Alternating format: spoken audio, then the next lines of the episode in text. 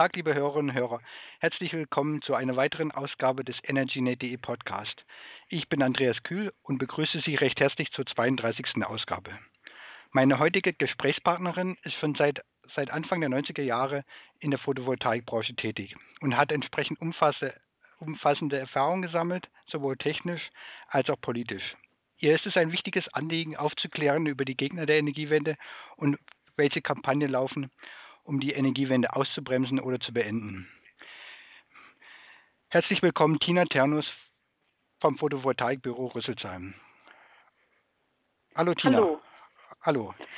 Hallo. War das so richtig in der, in der, in der, in der Beschreibung? Ja, also ja, ähm, ja, mir ist es auch wichtig, über die tatsächliche Zusammensetzung der EEG-Umlage aufzuklären, nicht nur über die Gegner. Hm. Okay, ja. Ja, gut, aber passt schon. Okay, kommen wir zu den ersten Fragen. Was ist, ähm, was ist eigentlich gemeint, wenn in der Politik, in Medien oder, oder in der Werbung von Energiewende gesprochen wird? Ist es immer dasselbe oder, oder, oder von was reden die da eigentlich? Ja, also ähm, man muss sagen, eine feste Definition für den Begriff Energiewende gibt es so eigentlich nicht. Äh, Energiewende ist eigentlich so entstanden aus den 70er Jahren. Ähm, das war so die Abkehr von herkömmlichen atomar-fossilen Energien hin zu erneuerbaren, äh, dezentralen Energien. 1980 hat das Öko-Institut ein Buch geschrieben, Wachstum und Wohlstand ohne Erdöl und Uran. Das hat den, äh, den Begriff auch nochmal bekräftigt. Aber wenn jetzt so in den Medien von Energiewende die Rede ist, ähm, dann ist zum einen oft die Roadmap der EU gemeint, dass 80 Prozent des Stroms ähm, von allen EU-Staaten bis 2050 aus erneuerbaren Energien erzeugt werden sollen. Und äh, viele verstehen unter Energiewende auch ähm, den Atomausstieg der Bundesregierung. Fukushima. Ja. Genau, hat, es doch ein bisschen, bisschen, bisschen eine andere Bedeutung bekommen. Oder, oder, oder seit Fukushima ist es eigentlich, eigentlich erst, erst ein Begriff geworden in der Öffentlichkeit. So richtig bekannt oder, oder war das vor, vorher schon ein großes Thema? Ähm, vor allen Dingen seit Fukushima ist natürlich von der Energiewende die Rede, hat die Bundesregierung zumindest in Worten das als eine ihrer wichtigsten Aufgaben bezeichnet. Ich sage äh, konkret äh, oder ganz bewusst sage ich in Worten, weil äh, in Taten macht sie zum Teil das komplette Gegenteil. Und zwar äh, ist die eigentliche Energiewende, also die 23 Prozent erneuerbare Energien im Stromnetz, die wir haben, das ist maßgeblich von Bürgern errichtet worden, von kleinen Leuten, von Mittelstand, ähm, als auch von verschiedenen äh, Energiefonds. Die großen vier Energiekonzerne spielen darin die geringste Rolle und genau diese Bürgerenergiewende hat Schwarz-Gelb, also die vorherige Bundesregierung, massiv bekämpft ab Antritt. Hm. Äh, die Energiewende hat man ja, ja immer wieder, wieder den, den Eindruck, dass die, die, die alte Bundesregierung die, die gar nicht haben wollte. Wurde ihr, ihr, ihr aufgezogen mehr oder weniger durch Fukushima. Die wollten ja eigentlich von Anfang an das völlige Gegenteil. Und sie mussten nur durch Fukushima, durch die großen Druck der Öffentlichkeit doch ihre, ihre Beschlüsse zum vorher zu, zum Ausstieg, Ausstieg aus dem Atomausstieg wieder zurück ja, richtig. Also ähm, wie, glaub, wie glaubhaft äh, der Atomausstieg der Bundesregierung tatsächlich ist, äh, mag ich noch nicht zu beantworten. Ähm, da gleichzeitig alles getan wird, die Kosten der Energiewende möglichst hoch erscheinen zu lassen, ähm, kann ich mir auch durchaus vorstellen, dass äh, der Weg versucht wird, erstmal den Atomausstieg offiziell zu gehen, ähm, um dann irgendwann hinterher dann doch sagen zu können, tut uns leid mit der Energiewende, das ist ja alles nicht machbar. Wir brauchen länger, wir müssen die Zeiträume der Energiewende neu überdenken, so würde das dann heißen, und nicht mehr nochmal Laufzeitverlängerung, sondern Flex Flexibilisierung der Ausstiegszeiten oder der, des Ein der Einstiegszeiten in das erneuerbare Energienzeitalter. So würde das dann wahrscheinlich heißen, weil äh, Sprache und Begrifflichkeiten spielen ähm, in der Politik auch immer eine sehr große Rolle, beziehungsweise ähm, eine große Rolle bei den Beratern der Politik. Das ist äh, mein Eindruck, weil irgendwie ist es nicht sehr glaubhaft erst die Laufzeitverlängerung zu beschließen und dann, wenn auf einmal ganz, ganz viele Menschen auf der Straße sind, den Atomausstieg zu verkünden und gleichzeitig alles zu tun, die tatsächlich bislang erfolgte Energiewende platt zu machen. Genau. Mein Eindruck ist der, dass äh, wenn überhaupt eine Energiewende gewünscht ist, dann aber bitte von den bisherigen Akteuren der Energiewirtschaft. Und ähm, ja, die brauchen halt einfach noch ein bisschen Zeit. Ja, und, und, und wenn von, von der Energiewende gesprochen wird, um jetzt wieder zur ersten Frage zurückzukommen, ist ja, ist ja selten, selten die Rede von den eigentlichen Akteuren der, der Energiewende, die du bereits angesprochen hast. Das ist gar kein Thema, oder? Richtig.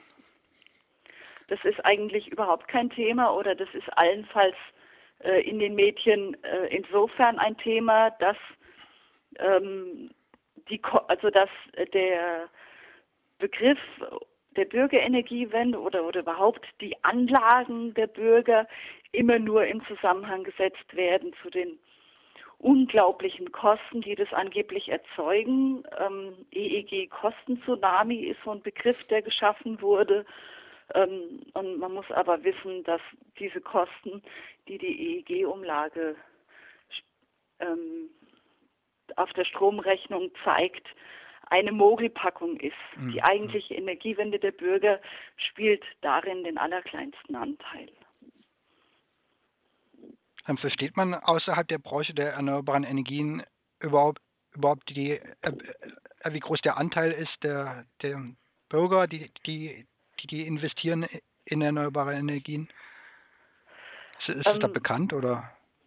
Ich äh, denke schon, weil jeder nimmt das ja auch wahr, wenn er durch Deutschland reist. Ähm, ja, der Anblick Deutschlands hat sich verändert. Ja, ich weiß noch, wie wir vor 15, 20 Jahren, wenn wir mal im Zug saßen und langsam durch Deutschland gefahren sind, uns über jedes einzelne blaue Dach gefreut haben wie Schneekönige. Inzwischen ist es so, dass äh, wenn ich mich, wenn ich hier zu Hause aus dem Haus rausgehe und mich um die eigene Achse drehe, dann sehe ich so auf einen Blick fünf bis sieben Photovoltaikanlagen. Ähm, außerdem sieht man auch sehr viele Windräder ähm, in der Landwirtschaft, die Biogasanlagen, also die, die Landschaft, die Energielandschaft hat sich verändert. Ähm, von daher, das wird schon wahrgenommen und das kommt eben durch die Bürger selbst. Außerdem ist es auch so, ähm, dass die erneuerbaren Energien ja eigentlich auch schon eine ziemlich große Verbreitung haben. In sämtlichen äh, Landkreisen und in sämtlichen Gemeindeparlamenten sitzen auch etliche CDU-Politiker, die selber eine Anlage auf dem Dach haben. Ähm, der Herr Göppel von der CSU ist zum Beispiel auch ein Beispiel, ähm, der sich sehr, sehr stark für die Bürgerenergiewende einsetzt und gerade für den ländlichen Raum bedeutet das ja auch eine Riesenchance. Und äh, von daher in der Bevölkerung dadurch, dass einfach so viele schon daran teilnehmen, denke ich, ist das schon ein Begriff. In den Medien aber leider kaum. Wäre auch, auch eine Energiewende mit den herkömmlichen Strukturen möglich? Also, also äh, praktisch durch die großen Energieversorger, weil, weil die haben sich bisher nicht hm. bewegt. Wenn die sich ja. bewegen würden oder, oder es, passt es gar nicht zum Ansatz von Photovoltaik, von Windenergie? Also ähm, wenn ich da mit äh, den Worten von Hermann Scheer antworten darf, äh, also wirklich grundlegende Veränderungen ähm, haben eigentlich immer neue Akteure gehabt und es wurde ein System von dem anderen abgelöst. Also äh, beispielsweise ähm, das elektrische Licht wurde nicht von den Kerzenmachern vorangetrieben oder ähm, Auto, das, das Automobil Auto, ja. nicht von den Droschkenkutschern oder auch nicht äh, die Digitalfotografie von Kodak oder ja. Aqua. Ja, um jetzt die es heute nicht mehr gibt, ein aktuelleres ja. Beispiel zu bemühen. Sondern es sind eigentlich immer neue Akteure und Warum ist das so? Man kann es eigentlich auch nachvollziehen. Ich meine, die konventionelle Energiewirtschaft hat hm, bis Ende des Jahres in 6 Gigawatt neue Kohlekraftwerke investiert. Diese müssen sich natürlich refinanzieren und ähm, die laufen noch einen Zeitraum von 40 bis 60 Jahre. Oder ähm, auch die Atomkraftwerke, steuerlich abgeschriebene Atomkraftwerke, äh, waren eigentlich ewig lang ein Goldesel. Und ähm, von daher, wenn man sich jetzt äh, in die Rolle eines E.ON-Managers oder so versetzt, äh, da ist zunächst kein ureigenes Interesse daran, äh, eine Energiewende voranzutreiben, weil man eben die eigenen neu gebauten Kohlekraftwerke refinanzieren will beziehungsweise auch äh, mit den bisherigen Investitionen maximale Gewinne erwirtschaften will. Eine Energiewende würde allenfalls dann wirtschaftlich interessant werden, wenn sich die anderen Modelle überhaupt nicht mehr rechnen.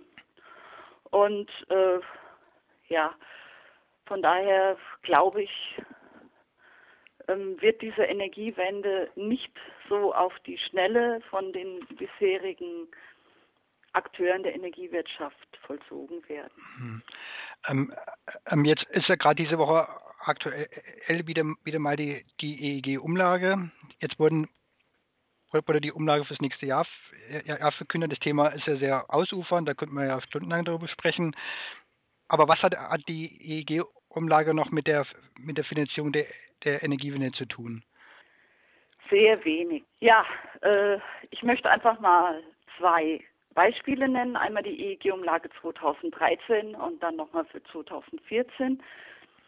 Ähm, 2013 lag die EEG-Umlage bei 5,277 Cent je Kilowattstunde. Für einen Durchschnittshaushalt von 3500 Kilowattstunden im Jahr zahlt eine Familie dann 185 Euro EEG-Umlage. Von diesen 185 EEG, äh, 185 Euro EEG-Umlage sind tatsächlich nur 76 Euro für die eigentliche Energiewende. Und diese 76 Euro haben sich ab Stromeinspeisegesetz angesammelt, also ab 1990, das heißt in einem Zeitraum von 23 Jahren. Alle anderen Kosten sind äh, Aufblähung durch die Politik, also durch diejenigen, die am lautesten über die explodierenden Strompreise schimpfen. Also knapp 60 Prozent Aufblähung war das 2013 und äh, der Zubau neuer Solar- und Windanlagen hat von den 185 Euro nur 9 Euro ausgemacht, sprich 75 Cent im Monat für einen Durchschnittshaushalt von mit 3500 Kilowattstunden im Jahr. Das waren die Zahlen für 2013. Für 2014 kann ich es auch sagen, die EEG-Umlage beträgt jetzt äh, 6,24 Cent je Kilowattstunde. Nehme ich wieder den Durchschnittshaushalt, komme ich auf einen EEG-Umlagenbeitrag von 218 Euro. Und ähm, die Energiewendekosten selbst betragen davon etwa 81 Euro und durch den Zubau neuer Anlagen ähm, gibt es, also von den 218 Euro haben nur 5 Euro den Zubau neuer Anlagen ausgemacht. Das ist, alle anderen ist Kosten, zu wissen, ja. alle anderen Kosten also der Erhöhung von den 33 Euro. Insgesamt 28 Euro davon sind Aufblähung durch die Politik gemacht. Und das liest man aber in den Medien fast nirgends. Mhm. Und man kann es aber, jeder kann das im Internet selbst nachvollziehen, indem er auf die Website der Übertragungsnetzbetreiber geht und ganz in den Originalzahlen selbst nachliest, um wie viel haben sich denn die Vergütungsauszahlungen an die Betreiber vom letzten Jahr zu diesem Jahr erhöht und wie hoch war die Marktprämie. Das kann jeder tun. Eine Frage habe ich jetzt noch, äh, fällt mir da, fällt mir da ein, bevor ich zu den Medien komme. Ähm, du sagtest gerade die 76 Euro in diesem Jahr haben sich. Äh, das war letztes Jahr. Aufsummiert? Ja. Aufsummiert ja. von es, es, seit 1990, seit, seit dem Stromeinspeisegesetz aber, Richtig. aber warum so lange und nicht seit, seit dem Bestehen des EEG? Das verstehe ich noch nicht ganz. Also das Stromeinspeisegesetz hat ja auch schon Einspeisevergütung bezahlt, die waren aber sehr, sehr niedrig. Also ähm, bei unserer ersten Photovoltaikanlage, beziehungsweise die meines Schwiegervaters von 1993, der hat 17 Pfennig je Kilowattstunde bekommen und damals hat man noch oh je, ich glaube fast 15.000 D-Mark pro kW oder sowas bezahlt.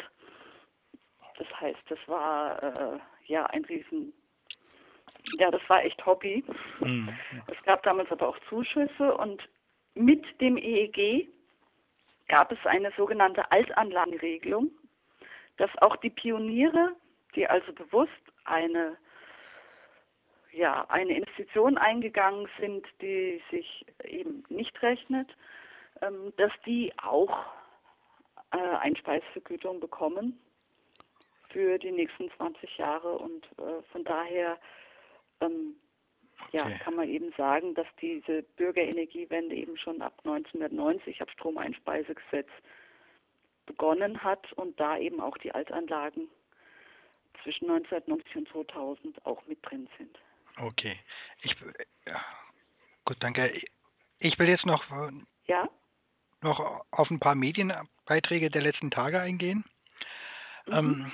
Ähm, im, Im Spiegel liest man ja sonst eigentlich fast nur negative Beiträge über erneuerbare Energien und die Energiewende. Jetzt ist doch die, mhm. die aktuelle Ausgabe, da war ein, ein relativ offener Beitrag über die Lobbyorganisation INSM und die und die Kampagne zur Regierungsbildung, wobei das EEG da natürlich auch immer eine Rolle spielt. Ist das, ist das jetzt neu beim Spiegel oder, oder was denkst du, oder, oder, oder wird es so weitergehen bei der, bei der negativen Berichterstattung im Spiegel? Äh, es wird weitergehen. Also ich äh, habe da keine Hoffnung, dass jetzt durch diesen einen etwas kritischeren Bericht da jetzt auf einmal die Blattlinie geändert wird. Ich meine, ähm, gerade bei der Energiewirtschaft hat äh, bei Themen der Energiepolitik hat der Spiegel auch gerne Stellung bezogen und äh, wenn man mal durch die Printausgabe blättert und dann sieht man auch, welche doppelseitigen Anzeigen in dem Magazin drin sind. Das ist ja auch manchmal direkt ein Hinweis, ja. ja. Ähm, außerdem, um da Harald Schumann zu zitieren, der ja mal früher beim Spiegel tätig war und unter Protest gekündigt hatte, nachdem sein Chefredakteur Stefan Aust eine Negativstory über Wind bestellt hatte. Ähm, ja, da möchte ich jetzt einfach mal Harald Schumann zitieren. Das fand ich recht beeindruckend. Das hat er gesagt in seiner Laudatio für den Klimalügendetektor, der 2012 den Otto Brenner Preis für kritischen investigativen Journalismus bekommen hat. Ja, Harald Schumann sagte, bei meinem früheren Arbeitgeber war die Verbreitung von Behauptungen zum Schutz der Interessen der betroffenen Konzerne die offizielle Blattlinie. Das gilt teilweise auch heute. Ja, und ich finde das recht vielsagend. Ich meine, der hat da sehr lange gearbeitet und wenn ich jetzt auch dran denke, die letzte Titelstory Luxus Strom, da wird ja wieder ordentlich reingehauen. Hm, und interessanterweise war in diesem Autorenteam der Titelstory Luxusstrom von Anfang September, wo wirklich komplett auf das EEG eingekloppt wurde und das Quotenmodell gefordert wurde. In diesem Autorenteam dieser Titelstory war auch wieder der Autor mit dabei, der damals diese Negativ äh, auf Bestellung für den Herrn Aust geschrieben hat. Also es ist ganz interessant, so ein Titel alleine, Luxusstrom, das sagt ja auch schon viel aus, was die damit sagen wollen, weil bei Strom ist, ist er um 5% teurer geworden im, Jahresdurchschnitt der letzten Jahre. Aber, aber Heizöl und Gas wesentlich mehr, 7 bzw. 10 Prozent. Wenn ich die Zahlen richtig im. Kopf habe, die Kosten, die, die ein Haushalt hat für die, äh, für die Heizung, ist wesentlich höher als die für Strom. Absolut. Absolut, das ist ein sehr keiner. guter, ja, das ist ein sehr guter Einwand. Also es ist in der Tat so, äh, es gibt Untersuchungen ab 1998, äh, wie die Stromkosten zugenommen haben. Und äh, selbst mit der inzwischen über 60 Prozent starken Aufblähung der EEG-Umlage durch die Politik ab dem Jahr 2009, 2010 ähm, hat der Strom ab 1998 um 50 Prozent im Preis zugenommen das Heiz, äh, das Erdgas etwa um 100 Prozent und das Heizöl etwa um 300 Prozent. Und aber äh, es gibt keine Titelstory Luxusheizöl im Spiegel. Es gibt keine überdimensionalen Plakate an Bahnhöfen. Ähm, ja, es gibt keine Radiosendung von morgens bis abends, die irgendwie auf die Erdgas- oder ähm, Erdölkonzerne eindreschen. Und ja, umgekehrt gibt es aber auch keine Erdgas in Bürgerhand oder Heizölenergiegenossenschaften. Von daher äh, ja, bleiben da die Verdienste bei denen, bei denen sie vorher auch waren. Genau. Ja, da sind wir ja, ja schon bei den fossilen Energien und da hat ja diese Woche noch ein anderer Beitrag, war ja war ja auch sehr, auch sehr aufschluss, aufschlussreich, beziehungsweise für uns selber nichts Neues. Wir wissen ja schon seit, seit einiger Zeit, dass Strom aus Solar- und Wind, Windenergie jetzt günstiger ist als Strom aus konventionellen Kraftwerken. Jetzt kam raus, dass der, der EU-Energiekommissar Günter Oettinger den, den Subventionsbericht bewusst gefälscht hat, um, um, die, mhm. um die konventionellen Energien günstiger aussehen zu lassen, als sie eigentlich sind. Es ist ja, er, er ist ja, ist ja damit, also äh, äh, ist ja für uns nichts Neues, wir wussten das schon, aber, aber er ist, ist damit, damit auf der Position eigentlich gar nicht mehr tragbar. Hm. Also je nachdem, wie die neue Bundesregierung aussieht, das wissen wir ja immer noch nicht, aber je nachdem müsste sie eigentlich jemand anders in, in schicken, es müsste umgebildet werden. Ja, Definitiv. Also äh, Oettinger äh, macht ja immer wieder Reden von sich als Erfüllungsgehilfe der atomar fossilen Energiewirtschaft und das war halt jetzt eben dieser gefälschte Subventionsbericht. Ähm, konkret kam halt raus, dass 30 Milliarden für die erneuerbaren Energien und 130 Milliarden für die anderen also atomar fossilen Energien gefördert wurden und das äh, entsprach nicht seinem Weltbild und er hat das jetzt im Nachhinein rausstreichen lassen. In dem ähm, Bericht sind die Zahlen einfach überhaupt nicht mehr drin, aber die Süddeutsche Zeitung hat Gott sei Dank ein Exemplar erhalten gehabt. Von daher bin ich immer froh, dass es Whistleblower gibt und dass es doch immer wieder Menschen gibt, die ihrem Gewissen verpflichtet sind. Also äh, offensichtlich wurde das halt der Süddeutschen Zeitung zugeleitet und zwar noch in der Form, dass die Ausarbeitung, die, die ursprüngliche Ausarbeitung noch mit roter Farbe gekennzeichnet war an den Stellen, die äh, vom Herrn Oettinger geändert werden sollten. Hm. Also quasi die Vorlage für die Mitarbeiter, das was rot markiert was, ist, das müsste raus. Was geändert werden muss. Und diese, diese Anweisung, diese Änderungsanweisung, die liegt der Süddeutschen Zeitung vor. Okay. Aber was nicht sein kann, darf nicht sein. Also also muss geändert werden, so kann man das ein, ja, sagen. Also ja, also es geht, geht, geht genau in die gleiche Richtung wie der gefälschte Armutsbericht von Rösler. Ja, genau. Der wollte ja auch nicht wahrhaben, dass ähm, 10 Prozent der Deutschen über, über 60 Prozent oder ich glaube über, ich glaube es sind sogar schon 67 Prozent des deutschen Gesamtvermögens besitzen. Zum, zum Abschluss möchte ich noch auf ein eher naja, anderes Thema kommen. Ähm, am vergangenen Montag eigentlich in den Medien gefehlt hat, war ein Beitrag zum dritten Todestag von Hermann Scheer. Du hattest ihn schon angesprochen. Also selbst der SPD war das, war das keine Meldung wert. Aber, aber der Energiewende fehlt er mehr denn je. Wie Franz Alt es geschrieben hat, geschrieben hat im Klimaretter. Finde ich auch. Fehlt er heute ja. seine Vision. Der hat, der, der ist ja ist ja in den letzten Wochen und Wochen und Monaten oft zitiert worden. Also mehr als mehr als in den Jahren vorher, finde ich. Mm, in den Jahren vorher wurde schon auch äh, immer viel zitiert, aber ja, die Frage fehlt eher, ja, es fehlt ganz massiv. Also ähm, er und Hans-Josef Feld sind so die die Motoren der Bürgerenergiewendebewegung.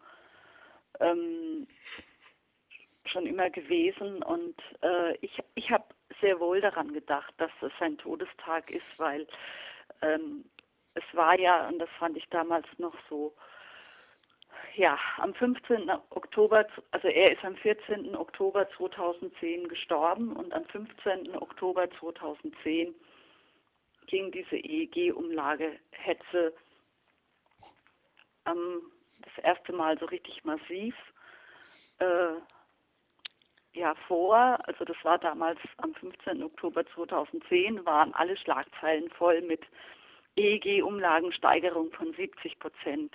Vielleicht erinnerst du dich noch. Und äh, Hermann Scheer war einen Tag vorher gestorben und ich hatte damals gedacht, meine Güte, ähm, für ihn ähm, wäre das also ähm, mich, mich hat immer interessiert, wie, wie er wie er geantwortet hätte auf diese Schlagzeilen, die damals so ganz mhm. massiv waren und seitdem auch nicht mehr abgerissen sind. Und von daher jedes Jahr bei der EEG-Umlagenveröffentlichung denke ich immer an Hermann Scheer. Und ja, wie er jetzt äh, dagegen gepfeffert hätte. Und aber was für mich auch mindestens genauso ein starker Verlust ist, und da bin ich extrem traurig darüber, das ist Hans-Josef Fell, der ist ja, der ist nicht gestorben, Gott sei Dank, aber er ist aus dem Bundestag rausgeflogen.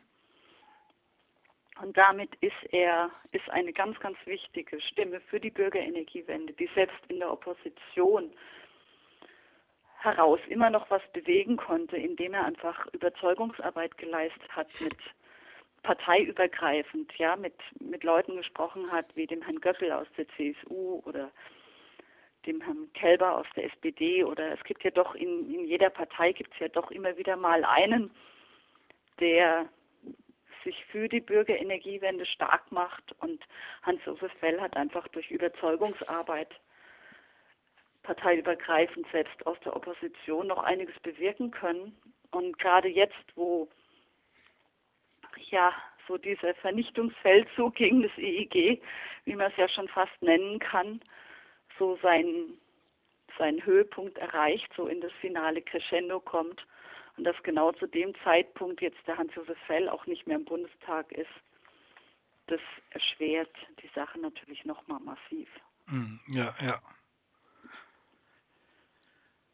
Das wird, wird schwer werden oder spannend werden, wie es weitergeht, was jetzt passiert, weil das Feuer gegen das EEG bleibt natürlich weiter bestehen. Also da Natürlich, also kann sich keine Hoffnung äh, machen.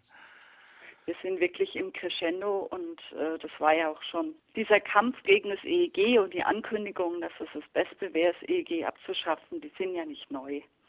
Also zum einen, der Kampf gegen das EEG ist schon extrem lang, der ist sogar länger als das EEG selbst, nämlich das Stromeinspeisegesetz wurde ja schon massiv bekämpft, auch juristisch wurde gegen das Stromeinspeisegesetz angegangen.